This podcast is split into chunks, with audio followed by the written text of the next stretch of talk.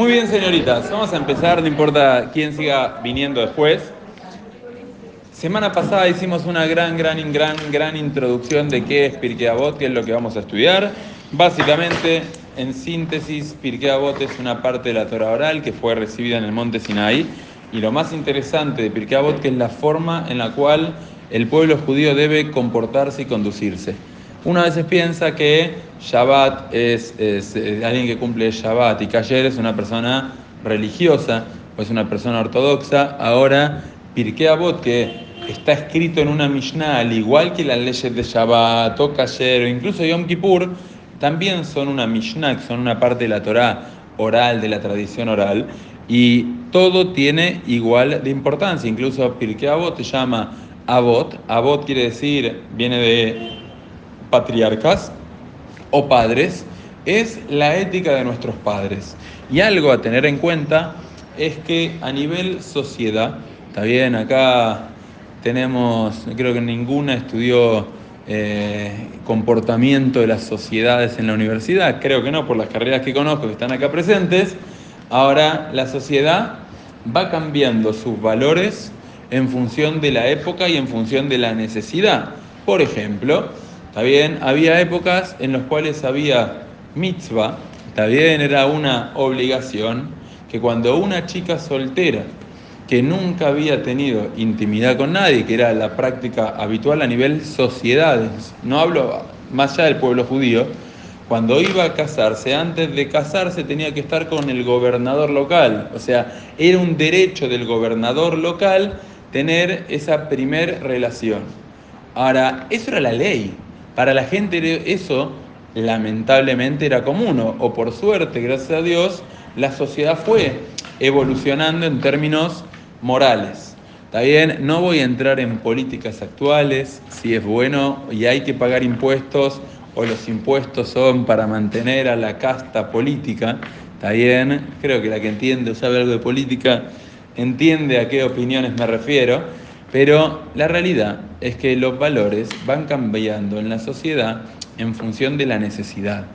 Y es lamentable, o sea, hay cosas que van evolucionando y mejorando, pero hay cosas que no. De repente hay un impuesto a la riqueza y de repente hay un impuesto a eh, toman plata de los jubilados y la dan para repartir computadoras, como que a nivel sociedad las leyes van cambiando. A nivel pueblo judío, sepan, los valores que tenemos hoy en día, eso fue para las que pidieron menos hidratos de carbono en las meriendas, ¿está bien? Ahora, a nivel sociedad, Maggie no te había visto, ¿hola? A nivel sociedad, los valores van cambiando. A nivel pueblo judío no. Nuestros valores fueron, son y van a ser los mismos. Y todos se reciben de parte del monte Sinai, de parte de Hashem. Ahora, antes de empezar, ya está con, con Pirkei Avot, van a ver que a veces nos vamos a ir por las ramas, como siempre, está bien, vamos a irnos a diferentes temas. Antes de leer y empezar con este estudio de Pirkei Avot, se acostumbra a leer una Mishnah que no tiene nada que ver con Pirkei Avot, aparentemente. Y dice, es una Mishnah de otro lugar, de otro tratado, de Sanedrín. Y dice, Kol Israel, Yesh Laem Helek Lolamaba. Y dice así, todo el pueblo judío tiene parte en el Olamaba. ¿Qué es el Olamaba? ¿Cómo lo traducen? Muy bien, mundo venidero o vida, okay. vida futura. ¿Qué quiere decir? Hay tres estadios en la vida del ser humano. ¿Está bien? El primer estadio es el que todos aquí presentes ya lo superamos, es el estadio en el útero materno. ¿Está bien? Cuando alguien está en el útero, en el vientre materno, la persona vive. La persona recibe oxígeno o no cuando está en el útero materno. Sí, todos reciben oxígeno. De hecho, cuando recibe poco oxígeno es un problema. ¿La persona se alimenta en el útero materno o no? Sí, 100%. No utiliza la boca, utiliza el alimento, va por el cordón, pero eh, puede ver, puede escuchar una, una embrión, feto, depende de la altura del embarazo, puede escuchar ese bebito, entre comillas, no es técnicamente correcto, pero puede escuchar ese bebé cuando está en la panza de la madre o no. ¿Sí? Puede escuchar.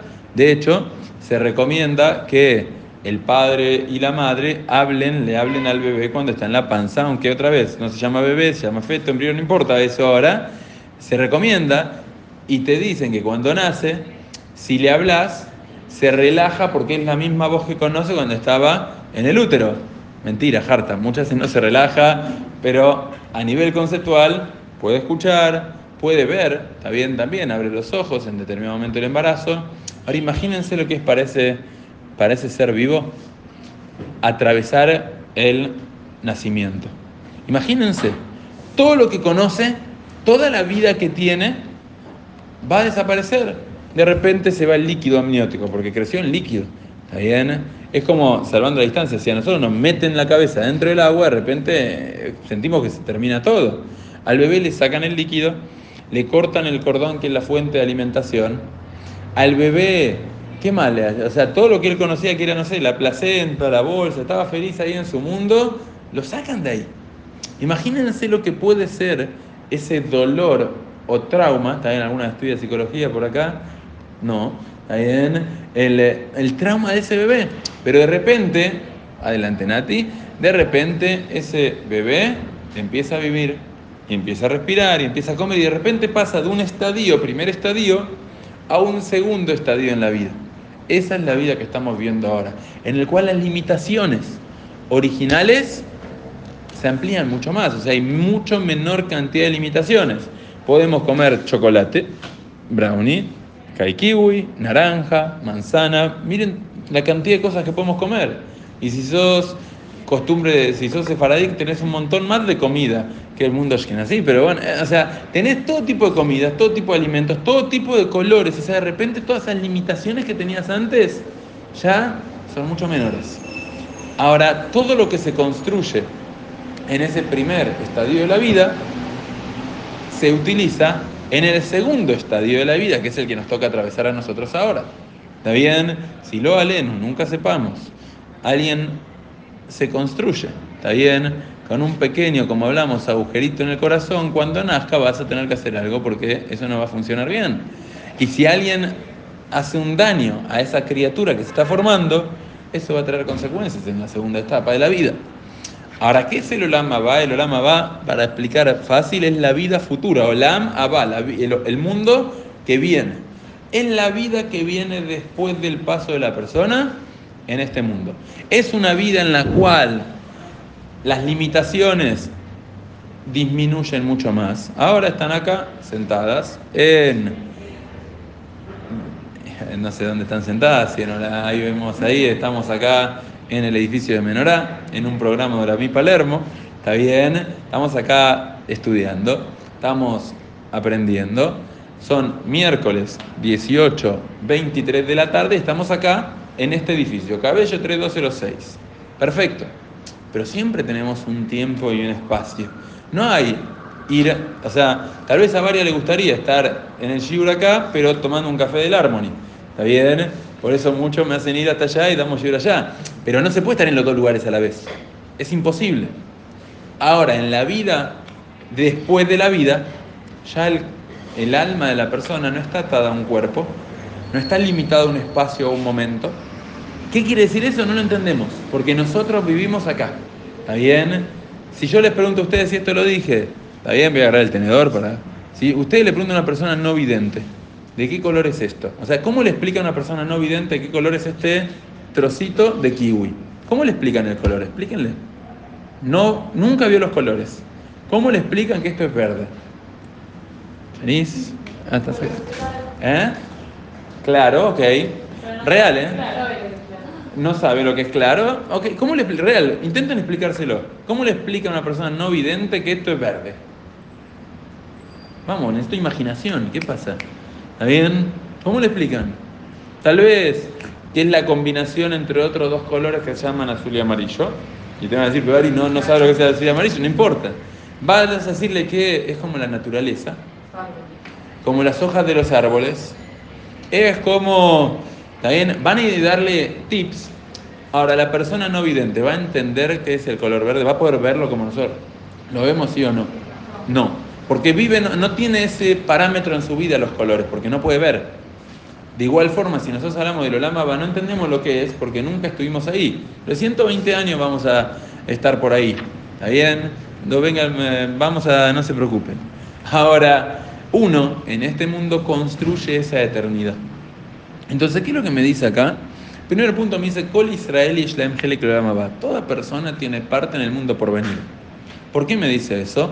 Porque ya entendemos que la vida eterna es algo que se construye. Y se construye con nuestras acciones. Pero no pienses que el judaísmo es todo o nada.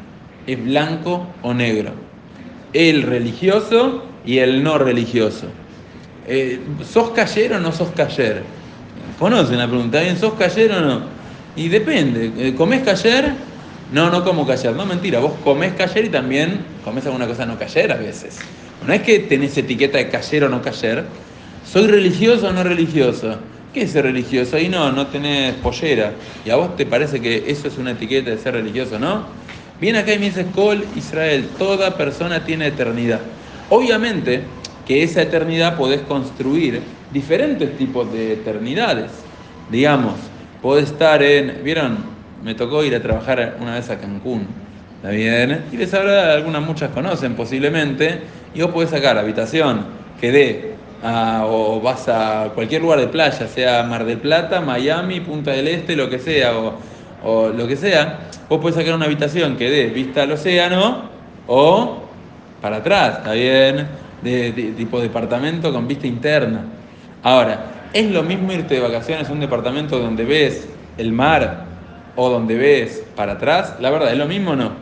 No, en ambos estás tal vez en esa costa, tal vez sea Mar del Plata, sea Miami, donde sea, pero no es lo mismo.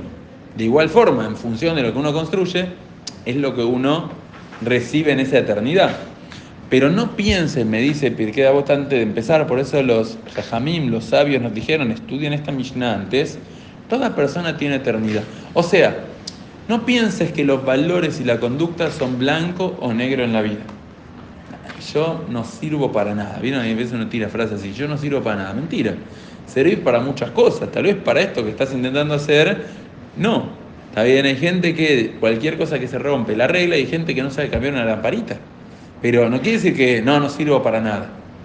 Eso no es correcto. Entonces, cuando va a empezar a educar sobre la conducta, me dice, vos no te preocupes, no es blanco o negro la vida. Lo que tenés que hacer es intentar dar lo máximo de vos en cada oportunidad. Ahora les hay una discusión, sepan, en el Talmud, que no viene directamente al caso, es cómo es que se adquiere eso del amaba. Hay quien dice, Está bien, hay dos opiniones, no todo es una verdad absoluta, a veces hay más de una opinión en la Torah. ¿Cómo puede ser que haya dos opiniones en la Torah si es, se supone la misma fuente, el mismo origen? Muy sencillo. Si yo les pregunto a ustedes, ¿está bien? ¿Qué ven? ¿Qué ven acá? están viendo, ¿qué ven acá? No hay, no hay misterio, no no hay gato encerrado acá. Ok. ¿Ves una tapa? ¿De qué color? azul. Ahora, yo veo hoja blanca con letras negras. ¿Está bien? ¿Quién tiene razón? Los dos. O sea, que depende a veces cómo es la persona, es cómo él recibe el mensaje. Por eso a veces en el judaísmo hay dos opiniones y las dos a veces son verdaderas, ojo. Entonces, hay quien dice que para cualquier mitzvah chiquita que haces, ya vas adquiriendo la amaba, vida eterna. Y hay quien dice que para poder entrar a la dimensión Olama va tenés que hacer, aunque sea una acción que sea 100% pura, 100% genuina. Una vez que ya tenés el pase, entras y después te acomodás, ves, depende de qué entrada sacaste, dónde va a estar tu ubicación. Pero primero tenés que comparar la entrada que sea mitzvah, buena acción, 100% genuina. ¿Está bien? ¿Me siguen hasta acá? Ahora, ¿de dónde se aprende? Hay una historia de una había un maestro que estaba por fallecer. Dice el Talmud con los nombres, con todo. Entonces viene el alumno, que también era un gran rabino, está bien, y le pregunta, ¿qué pasó? Hace mucho que no te vi. Le dice el maestro al alumno, que ya estaba por fallecer, dice, no, me tuve que esconder, estaban bajo el dominio romano y estaba prohibido difundir Torah, difundir judaísmo. Entonces le dice el alumno al maestro, me tuve que esconder, porque estuve enseñando Torah públicamente, los romanos se enteraron, entonces tuve que esconderme un tiempo importante porque me querían matar. ¿Ok? Sigue el diálogo, el Talmud empieza a avanzar y en determinado momento el alumno le pregunta al maestro y dice, Rab, ¿voy a tener Olama va? ¿Voy a tener vida eterna? Y el maestro le pregunta, el Rab le dice, ¿hiciste alguna buena acción en tu vida? Me sigue en el diálogo. Y el alumno piensa, piensa, piensa y dice, sí, en una oportunidad era la fiesta de Purim. Que acaba de pasar hace, poco, hace poquito, era la fiesta de Purim. Y yo tenía mi dinero, en mi plata personal, y también tenía la plata que había separado para dar en acá para ayudar al, al próximo. Hay una amistad especial de Purim de dar acá Cuando me di cuenta, había puesto todo en el mismo bolsillo, en la misma bolsita que tenía el dinero. Y se me mezclaron la plata mía con la plata para acá Entonces lo que hice fue cuando tuve que ayudar, entregué toda la plata como ayuda. ¿Está bien? Entonces viene el maestro y dice, entonces vas a tener Olama Dice, no entiendo. Paréntesis, este es el, Talmud. Paréntesis, dice, no entiendo. El, voy a el tipo, o este alumno que era un gran sabio también, difundió judaísmo cuando estaba prohibido difundir y le pregunta si hiciste una buena acción, estuvo escondido sin que nadie sepa dónde estaba, vaya a saber cuánto tiempo por, por haber difundido judaísmo. Y le pregunta el maestro, ¿hiciste una buena acción? Responde el Talmud, dice, o responden los sabios, dice el Talmud, dice sí, porque tal vez él enseñaba judaísmo públicamente, pero es lindo que, viste, te vea, mirá qué capo que es, qué bien que enseña, además los romanos no dejan, uh, este tipo es genial, es lo máximo. Ahora, tal vez lo hiciste un poco porque te gustaba mostrarte, ¿está bien? Lo hiciste porque te gustaba lucirte. Pero ¿quién se había enterado durante vaya a saber cuántos años que como se le mezcló el dinero, decidió poner todo para ayudar? Eso es una acción 100% pura, 100% auténtica, 100% de corazón.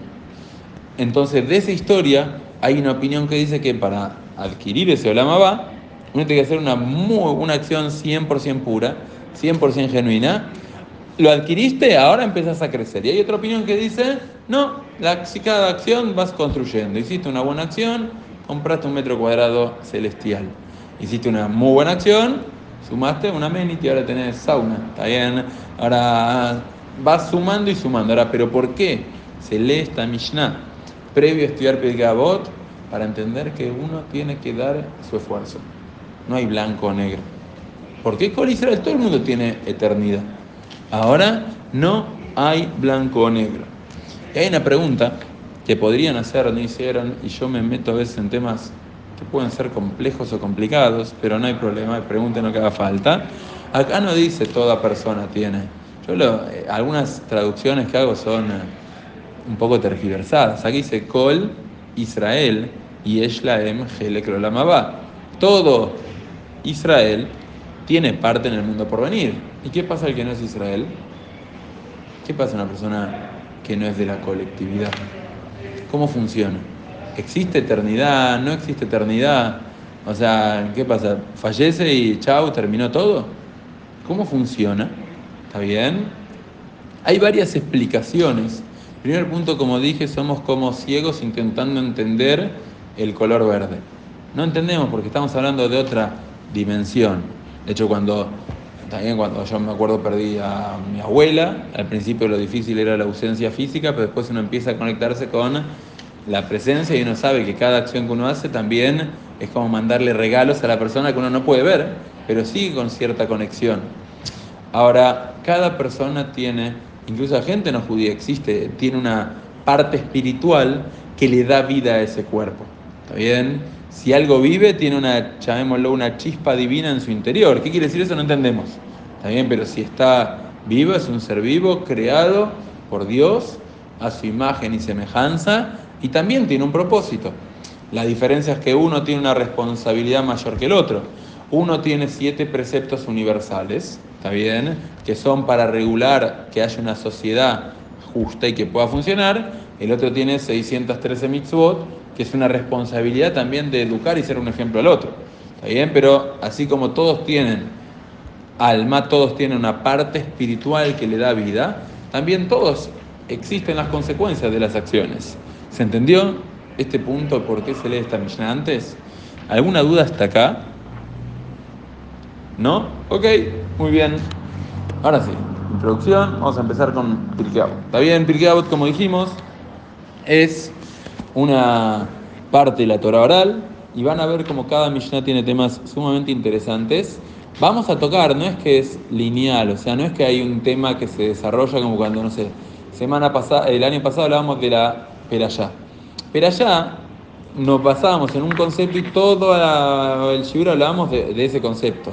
Acá puede ser que vayamos volando entre una idea a otra. Mi consejo es que cuando terminen, o sea, la que quiera tomar nota puede tomar nota, es recomendable. La que no, venga sin tomar nota, felicidad también. Ahora, de todas las cosas que dijimos, si uno logra decir, bueno, este concepto lo voy a trabajar, por ejemplo, hablamos recién sobre no todo es blanco y negro. Y sí, a veces uno se. ¿Cuántas veces nos lastimamos diciendo, a mí me pasa? Está bien, uno va a un evento, hay algo para picar, y no, bueno, no voy a comer. Y después, bueno, una cosita pruebo.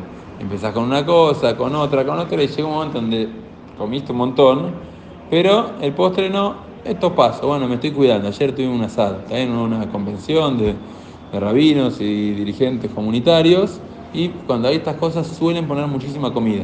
Y la cena era asado, pero servían y había gente avalanchándose sobre la bandeja, esto y el otro. No tenía más hambre, pero de repente traen, no sé, molleja. Vieron como que el postre te traen molleja. Me sirven, está bien, uno come, y de repente con costó, dije, esta puntita no, esto, esto no lo como. Bueno, algo es algo, está bien entonces, entender que no hay blanco. ¿Cuántas veces nos lastimamos a nosotros diciendo no sirvo para nada, yo no me puedo cuidar, yo no puedo trabajar mis cualidades, yo no puedo enojarme, yo no puedo tal cosa? No, sí, diste un pasito, sirvió. Dice así, Moshe, traducción literal, está bien, primero leo y traduzco, las que quiera seguir de adentro puede seguir de adentro. Dice así, Moshe Kibel Torah Sinai. Moshe recibe la Torah del monte Sinai. Umesara Yoshua, se la entrega, se la pasa a Yoshua. Vi Yoshua Liskenim, Yoshua a los ancianos, Uskenim la Nebim, y los ancianos a los profetas, Unebim Mesaru al Akdola. Y los profetas se la entregaron a los sabios de la gran asamblea. Punto. También sigue la millonada, pero vamos a explicar hasta ahí. Primer punto. Me, me empieza a hablar de Moshe la recibe en el monte Sinai. Ahora, ese judaísmo, esa Torah, ahora dentro de dos semanas, si mal no recuerdo, empieza Pesach. ¿Está bien? En dos semanas a la noche vamos a estar eh, preparándonos para Pesach. ¿Está bien? Ahí Yami ya está preocupada que tiene que organizar toda la casa, etcétera, etcétera. Ahora, dos semanas empieza Pesach. 49 días después de Pesach o 50 después del primer día es Shavuot, entrega la Torah. Ahora, en ese monte Sinai, Moshe recibe la Torah, como hablamos la semana pasada. Ahora Moshe se lo pasa a Yoshua. Y Yoshua se lo va pasándose a Moshe, son 40 años en el desierto.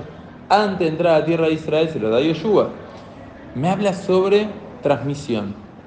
Me habla sobre cómo el judaísmo se va pasando de generación en generación. Ahora, esto que me habla acá, hay muchos puntos para aprender. En primer lugar, no existe decir algo, y ahora vamos a explicarlo, algo que no existía antes en el judaísmo. ¿Qué quiere decir? La Torah es algo que se va transmitiendo. Si yo, por ejemplo, ¿está bien? Voy a inventar, ¿está bien? Imagínense, acá tenemos varias profesionales, algunas siguen estudiando, algunas recibidas alguna ya hablamos que empezó una cosa y otra y otra y otra, pero no importa. Ahora en la práctica, yo estudié en la facultad, ¿alguien saben que estudié? ¿Quién sabe mi título? Estudié química. Acá está Flor, muy bien. Licenciatura industrial en alimentaria. La verdad era ingeniería, pero dejé 10 materias antes, me quedé con el título, el segundo título y no el tercero. Ahora imagínense que yo vengo, digo, ok, Shirley, está bien, estudia para diseño gráfico, pero tiene tiempo disponible, entonces charlamos, esto es una proteína, esto es un aminoácido, esto hace bien, esto mal, ¿vieron? El, etiquetado frontal de las bebidas te revienta, te mata, ya, ya comes un poco traumado. Ahora, charlamos un poquito. Ahora yo voy a la impresora de arriba, imprimo un diploma que dice eh, a la señorita Shirley XX, está grabando, no sé, no quiero dejar a nadie escrachado, eh, licenciada en alimentos y firmo el título. ¿Sirve de algo ese diploma o no? ¿Qué opinan? Acá decimos que sí, acá decimos que no. ¿Sirve de algo el título ese que le acabo de dar o no? Licenciada en alimentos, vaya Ariberim. Eh, puede ser que es un cursito, pero no es un título de licenciatura en nada. ¿Cómo es que un título sirve? El título tiene que estar, me imagino, homologado en eh, la carrera, el programa de estudios, en el Ministerio de Educación. Hay que seguir ciertos parámetros para que eso sirva.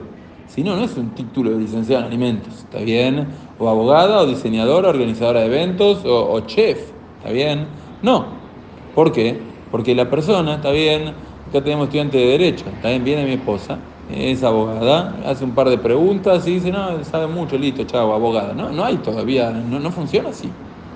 En el judaísmo pasó a lo largo de la historia que hubo derivaciones de lo que es el judaísmo y de lo que es la Torah. ¿Está bien? No necesariamente vamos a analizar los últimos años de la historia judía, vamos mucho más atrás, como hablamos la semana pasada. De repente, año más o menos menos 100 de la era común, menos 200, surgen, un poquito más o menos ahí, surgen corrientes como los Chedukim o los Isim. Los Chedukim eran personas en un principio del pueblo judío que dijeron, no creemos en la Torah oral, creemos solamente en la Torah escrita. O sea, la Torah escrita es el pergamino que leemos en Shabbat y lunes y jueves y en fechas especiales, y no la Torah oral, que es todo ese conjunto de normas que me explican cómo es la Torah escrita. ¿Está bien? No creemos en eso. Ahora, terminaron haciendo un judaísmo que no tenía nada que ver con judaísmo, o sea, terminaron creando otra cosa que no es judaísmo. Y si en esa misma época eran gente que sostenía, escuchen bien porque es interesante y es re antijudaísmo, que para conectarme con lo espiritual tengo que apartarme de lo material. Entonces los Isiim era una secta que se armó del judaísmo que se escondían en el desierto, iban a cuevas, iban a lugares tipo zonas aisladas, por ejemplo, zona Mar Muerto, que no era el punto turístico que soy, pero iban ahí y de repente se dedicaban aislado de todo lo material. Al final, ¿qué pasó? Desaparecieron. Crearon algo que no era judaísmo y terminaron mezclando. Eso no es Torah. Torah y Masoret. Masoret es tradición. Lo mismo pasó con post-iluminismo, cuando empieza el primer movimiento reformista de la historia judía. Todo lo que salió, el que estudia historia, también Mendelssohn y compañía, hace 200 años atrás, toda esa gente se terminó de, desapareciendo del judaísmo. Voy a decir algo todavía más fuerte y después vamos a un mensaje actual también. El cristianismo empieza también con judíos que deciden tomar el amor al prójimo y dejar el judaísmo tradicional y las mitzvot que tenían una razón de ser. Hoy en día, está bien, salteando diferentes etapas, porque lo que hablé de Mendelssohn, del movimiento conservador, es hace 200 años, ni siquiera tiene que ver con el conservadorismo de hoy prácticamente.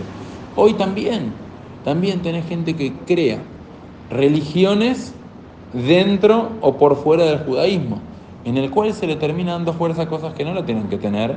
¿Está bien? Cuanto barba más larga tenés, más tzadik sos, sos más, más elevado. ¿Y quién dijo que eso define tu judeidad?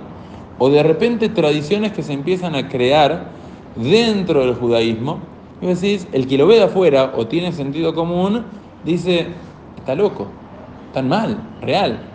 Pero cuando uno está dentro, metido dentro de ese folclore, y de repente uno termina tomando prácticas. Ejemplo, bien, intentar tocar ejemplos sutiles que no golpeen directamente a nadie. Pero el Shabbat, previo a que empiece el Rosh Hodesh, el nuevo mes, se hace una declaración de que va a ser el nuevo mes. ¿Está bien? Lo que llama Shabbat Mebarhim, Shabbat donde se bendice el nuevo mes. Ahora, a nivel judaísmo, Dios, Hashem, ¿está en algún lugar o está en todos lados? Les pregunto. Ok, o sea, está en todos lados. ¿Qué quiere decir que está en todos lados? Si no es algo físico, no importa ahora. Pero no hace falta, no es que está en un lugar específico. ¿Está bien? Ahora, ¿qué pasó? El rabo, el oficiante, se suele acercar a donde está la Torah y donde está la Torah se para a leer la tefilá respectiva al nuevo mes. No sé quién habrá empezado en algún momento de la historia a pararse para tocar la Torah en el momento que se bendice el nuevo mes. Pero claro, las comunidades fueron creciendo. ¿Está bien? Entonces, ¿qué pasa? De repente uno se paró, posiblemente, otro se paró y otro se paró, pues ya había lugar que toda la periferia de la Torah ya estaba ocupada. ¿Está bien? Y yo también quiero mi bendición del nuevo mes. Entonces, claro. Entonces, imagínense, está bien, Flor estaba, caso hipotético, son todas chicas, no, no se suelen acercar a la Torah, pero se podría también, pues es otro capítulo. Viene Flor y toca la Torah. ¿Está bien? Entonces, como viene Flor y toca la Torah, ya no me deja lugar para mí, entonces yo vengo, yo no, mi esposa, ¿está bien? Viene y toca y de repente vas a lugares donde en el momento que se bendice el nuevo mes, tenés toda gente rodeando la Torah y gente tocando a la gente que toca la Torah y tenés cadenas humanas que llegan hasta la puerta del templo porque todos quieren recibir la bendición. ¿Qué es electricidad? Que tenés que hacer una... O sea, si me está en todos lados. Y al final la gente empieza y no, quiero... Tal vez el primero se acercó porque era una persona que le costaba conectarse y por medio de tocar algo material se conecta más. ¿Está bien? Pero al final se inventó una tradición que no tiene nada que ver con el judaísmo. Nada, está bien. Voy a traer un ejemplo, pero no voy a Ahora venir Pesaj, está bien, y después de Pesaj, esa es una moda ya conocidísima, hacer una, otro, no voy a tocar eso, una jalá, ¿está bien? Comen jalá en Shabbat, ¿está bien? Me imagino que habrá otra flor, hace rica jalot, ¿no? Es una, eh, más, más de lo dulce, pero especialista en todo, está bien gastronómicamente hablando. Ahora, la jalá, todos tenemos jalá, es pan judío, ¿o no? Tipo, no, no hay Shabbat sin jalá. La jalá, la forma de la jalá del pan trenzado, es el pan que comía la sociedad polaca en Europa. ¿Está bien? Real. O el pan turco era el de Turquía, le mantuvieron el nombre por lo menos. ¿Está bien? Ahora no, sin jalá no es Shabbat. La forma de jalá es la comida que comían los polacos. Posiblemente mi tatarabuelo, perdón, que fue asesinado por un cosaco polaco en Rusia, porque soy ruso, perdón, mi tatarabuelo que fue asesinado, si podría viajar en el tiempo a hoy y ver cómo para los judíos la jalás el pan judío, posiblemente le hierva la sangre. De, al final tomamos algo que era de los polacos, ahora no sé a quién patir, están por acá muchas piernas, ¿está bien? Ahora terminaron tomando y transformando en judío algo que no lo era. También tengo un amigo que fanático de los knishes, ¿está bien? Un amigo fanático de los knishes, si ve un knishe, ¿está bien? la gran mayoría fanáticos de Keeper Machine, pero este particular, los knishes, está bien. ¿Vieron cuando viene la bandejeada que decís quién come eso? Él va a buscar eso, real. Y de repente, el knishe no es una comida judía, es una comida que los abuelos judíos europeos tuvieron que inventar, porque claro, lo único que tenían era, sin ofender a este palco, está bien, hasta ahí, ahí ya no, está bien, acá está toda esta esquina, después ahí. Ahora, en la práctica, lo único que tenían era harina, cebolla y papa. Y bueno, vamos a inventar comidas con eso. Y ahí se el quinille, lo mismo, que es lo mismo, son los mismos ingredientes. El kigel o kugel de papa, que es lo mismo, le agregan, o sea, es todo lo mismo y ya lo transformamos como judío. Entonces, es muy importante entender qué tiene un masoret. Masoret en hebreo quiere decir tradición y qué no lo tiene y que fue un invento que fue tomado, incorporado y hoy en día creemos que es judaísmo, pero no es judaísmo. ¿Está bien? Y así podríamos seguir con un montón de ejemplos. ¿Está bien? Si alguien, se, voy a traer el ejemplo, ya está, no pasa nada. A ninguna se ofende. Una cintita roja, si la uso porque me gusta, está buenísimo. Si la uso porque pienso que me va a proteger de las energías negativas, que todo harta. Después pesas la jalá con forma de llave. O sea, la jalá era polaca, y ahora le ponemos una llave adentro para que sea la llave de la verajá. O sea que, ¿se entiende? Al final vamos incorporando, a mí me cuestiona mucho a veces porque acá en Menorá somos muy en Saca, aprendemos de él y muy rígido con estas cosas, ¿está bien? Y de repente, Ari, ¿por qué no hacemos una amasada de jalá? O sea, hay una mitzvah de cuando uno prepara una masa, sacar un pedacito de masa en recuerdo de la masa que se sacaba en el Beit HaMikdash, en la época del templo. ¿Está bien? Esa es la mitzvah. O sea, y al final terminamos haciendo de... Y la gente va, no, no sabes qué bien me quedó la jalada del amasado y hiciste la mitad, que, como que se termina tergiversando todo. Masoret, la tradición de dónde venimos, nos permite saber hacia dónde vamos. Hay una frase que la aprendí cuando me casé. ¿Está bien? No lo decir querida, papá, sino, ¿está bien? Y es la siguiente, primer ceder de pesas que paso con la comunidad o con el mundo sefaradí. ¿Está Yo nunca había pasado un ceder de pesas sefaradí. ¿Está Algunas tienen primos, sefaradí, fueron aprendiendo. Ahora, el famoso Millarotam. ¿Qué es el Millarotam? Millarotam, la costumbre es una costumbre siria en el ceder de pesas.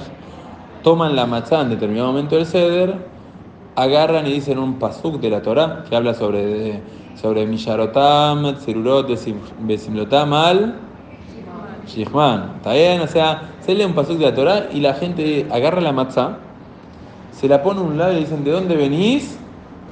De Mitzrayim, de Egipto. ¿A dónde vas? A Jerusalén. Dan una vuelta y lo pasan al próximo. ¿Está bien? Ahora, saber de dónde venimos, ¿está bien? Venimos de un lado. Lo que tenemos es una verdad absoluta, que es verdad hace más de 3.300 años, que lo tenemos y eso es de dónde viene, ese es el Masoret. De hecho, hay mitzvot, se van a sorprender con lo que voy a decir, que cambian en función del Masoret. Por ejemplo, ¿está? ¿Qué tiene que tener un animal como requisito para ser cayer? Un animal, mamífero. Vamos, ustedes lo saben. Tiene que ser rumiante y tener pezuña partida. Muy bien. Ahora, ¿qué pasa? de repente empieza a haber una globalización y se empiezan a ver especies que antes no se veían. Está bien, porque la gente argentina conocía las vacas y las cosas argentinas. Hace un par de años aparece un animal llamado cebú. ¿Está bien? ¿Alguna vio un cebú alguna vez? Son de ir a, o eran de ir de chiquitas a, rural ahí a ver los animales. ¿Está bien? La mayoría puso cara de asco. Es la misma cara que cuando Jay toca la feria de la exposición rural eh, ni loca voy ahí, ya, se clavó por culpa mía varias veces, porque a los nenes me lo llevo, vemos los animales, cuál es cayer, cuál no. El cebú es un animal que parece, es pariente de la vaca, pero tiene una joroba distinta, es como interesante y es muy de Brasil. A diferencia técnica, dijimos antes que soy licenciado en alimentos, la parte técnica es que la vaca, si pones un lindo pasto, un buen clima, crece sana y da una buena carne, digamos. Ahí, si hay una vegetariana, perdonen por el ejemplo. El cebú, ahora le pones lugares inundados, pastos duros, y la vaca la, sale carne fea o produce mala leche. El cebú, ponelo donde quieras, es rumiante, tiene pezuña partida y da carne buena.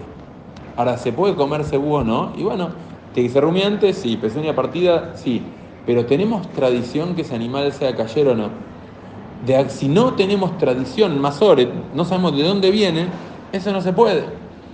La jirafa, famoso ejemplo, es cayero o no es cayero, es rumiante y tiene pezuña partida, pero no hay masores, no hay tradición de cómo hacer ejitá.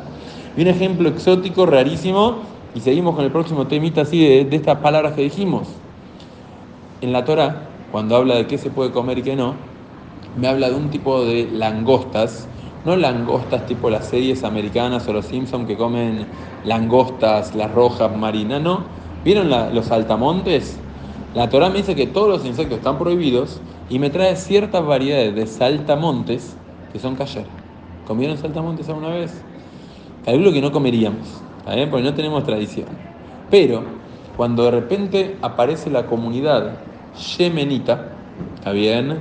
Claro, las comunidades estaban aisladas, por eso tanta diferencia, por eso para tal vez mis abuelos o bisabuelos, ¿cómo te tipo mezclar a Shenazí con Sefaradí No, no se puede porque era muy diferente de manera cultural.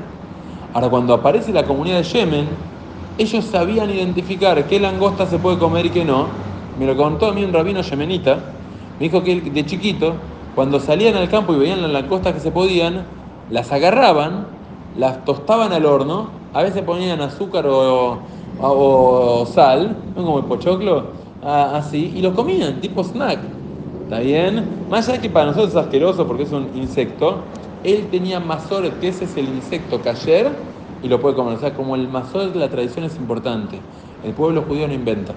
Los valores que tenemos, la forma de conducirnos, es así. y es la voluntad de Hashem al crear el mundo. O sea, el darse de acá, el pensar en el prójimo. Y cada una de las cualidades no es porque socialmente es aceptado. No nos importa que socialmente sea aceptado, porque incluso cuando la humanidad no permitía que una chica que se iba a casar esté con su marido primero, o en el mundo árabe, los judíos, vieron, no sé si escuchaban, pero muchas abuelas o bisabuelas de origen sirio se casaban muy jóvenes. Ah, mi abuela se casó a los 14 años, te tiraban. ¿Escucharon hablar algo así o no? ¿Por qué? Porque en los países árabes el judío podía vivir con los árabes, pero era un ciudadano de segunda. Entonces el judío no tenía el derecho o permiso de casarse con una chica virgen, que nunca estuvo con nadie. Ese era un derecho solamente de los árabes que eran ciudadanos de primera. Entonces la comunidad judía casaba a las chicas cuando eran todavía nenas para que ya estén casadas y entonces, bueno, el árabe no se mete con una mujer casada. Entonces, ¿qué quiero decir con esto? Que aunque había valores tergiversados en la sociedad, el pueblo judío siempre se mantuvo fiel porque son los valores que se conectan con el monte Sinai y con el alma que cada uno de nosotros tiene. Son los valores que hacen bien no solo a la humanidad, hacen bien al cuerpo y hacen bien al alma. Un punto chiquito nada más. ¿Se entendió este concepto de Masoret? ¿No? ¿Vieron? ¿Creciste un repollo? No, no crecimos un repollo. Los valores nuestros fueron siempre los mismos. Y cuando alguien los cambia, los modifica, está generando tangentes dentro de lo que es el pueblo judío y que la historia demostró que esos se fueron abriendo tanto, tanto, tanto que hoy nadie pensaría relacionar el cristianismo con el judaísmo, son otra cosa. Una pregunta. Dale. ¿Viste que viste el ejemplo de la jala? Sí, Eso no es como una forma. no, o sea, una segulá, Eso es porque la gente muy bien, ¿por qué la gente lo hace? Es una buena pregunta. Ahora, la gente hace cosas que son remedios, es como... Sí, pero también en gran parte del pueblo judío siguió la corriente, o sea, imagínate 50 años después de que empieza el cristianismo. También lo hace la mayoría de la comunidad. No quiero ser tan grosero, está bien, no está mal, está pero te gusta cocinar jalá, comer jalá, comé, perfecto. O sea, en mi casa normal en Shabbat hay pan trenzado conocido popularmente como jalá. Pero no, si nosotros decimos a eso, le creamos todo un tema místico de la forma, no, porque las tres trenzas, los tres rollitos de masa que representan a, los Kohanim, los Levim y los Israel, y representan a, tipo, y empiezan, a- y claro, después, después te sale la trenza con cuatro pedacitos de masa y, con ocho, y, se va inventando un montón de cosas. ¿Quieres hacerlo gastronómicamente? ¿Te gusta? Con veraja, bendición. ¿Querés usar una pulserita roja porque te gusta cómo queda? Buenísimo, pero si yo pienso que eso es un amuleto, ¿sabes cuál es el mejor amuleto? Comportate con los valores de Pirkei Avot, respetando al prójimo, pensando en el otro. De hecho, nadie me preguntó, pero dice Moshe Kibel Torah mi Sinai. Moshe recibe la Torah del monte Sinai. Diga, Ah. era. ¿No es una mitzvah? comer pan en Shabbat es una mitzvah. Si tiene forma hacer pan y separar el pedacito de jalá, que es ese pedacito que separás, también es una mitzvah. Ahora, no es algo eh, místico, no, es una mitzvah concreta de la Torah. Ahora, ¿querés hacerle forma de pan francés? Mi- el- imagínense los franceses, no sé si tiene que relación el, la- el pan francés con el francés, pero no importa. Que es mitzvah comer pan francés, no, es- se empezó a hacer ese pan. No es que es una mitzvah para el francés comer pan francés. No, por eso, porque para nosotros una mitzvah si Eh, una... diciendo de La mitzvah es comer pan en Shabbat, hay mitzvah, y es mitzvah separar un pedacito de masa en recuerdo de la masa que se sacaba en la época del Beit HaMikdash.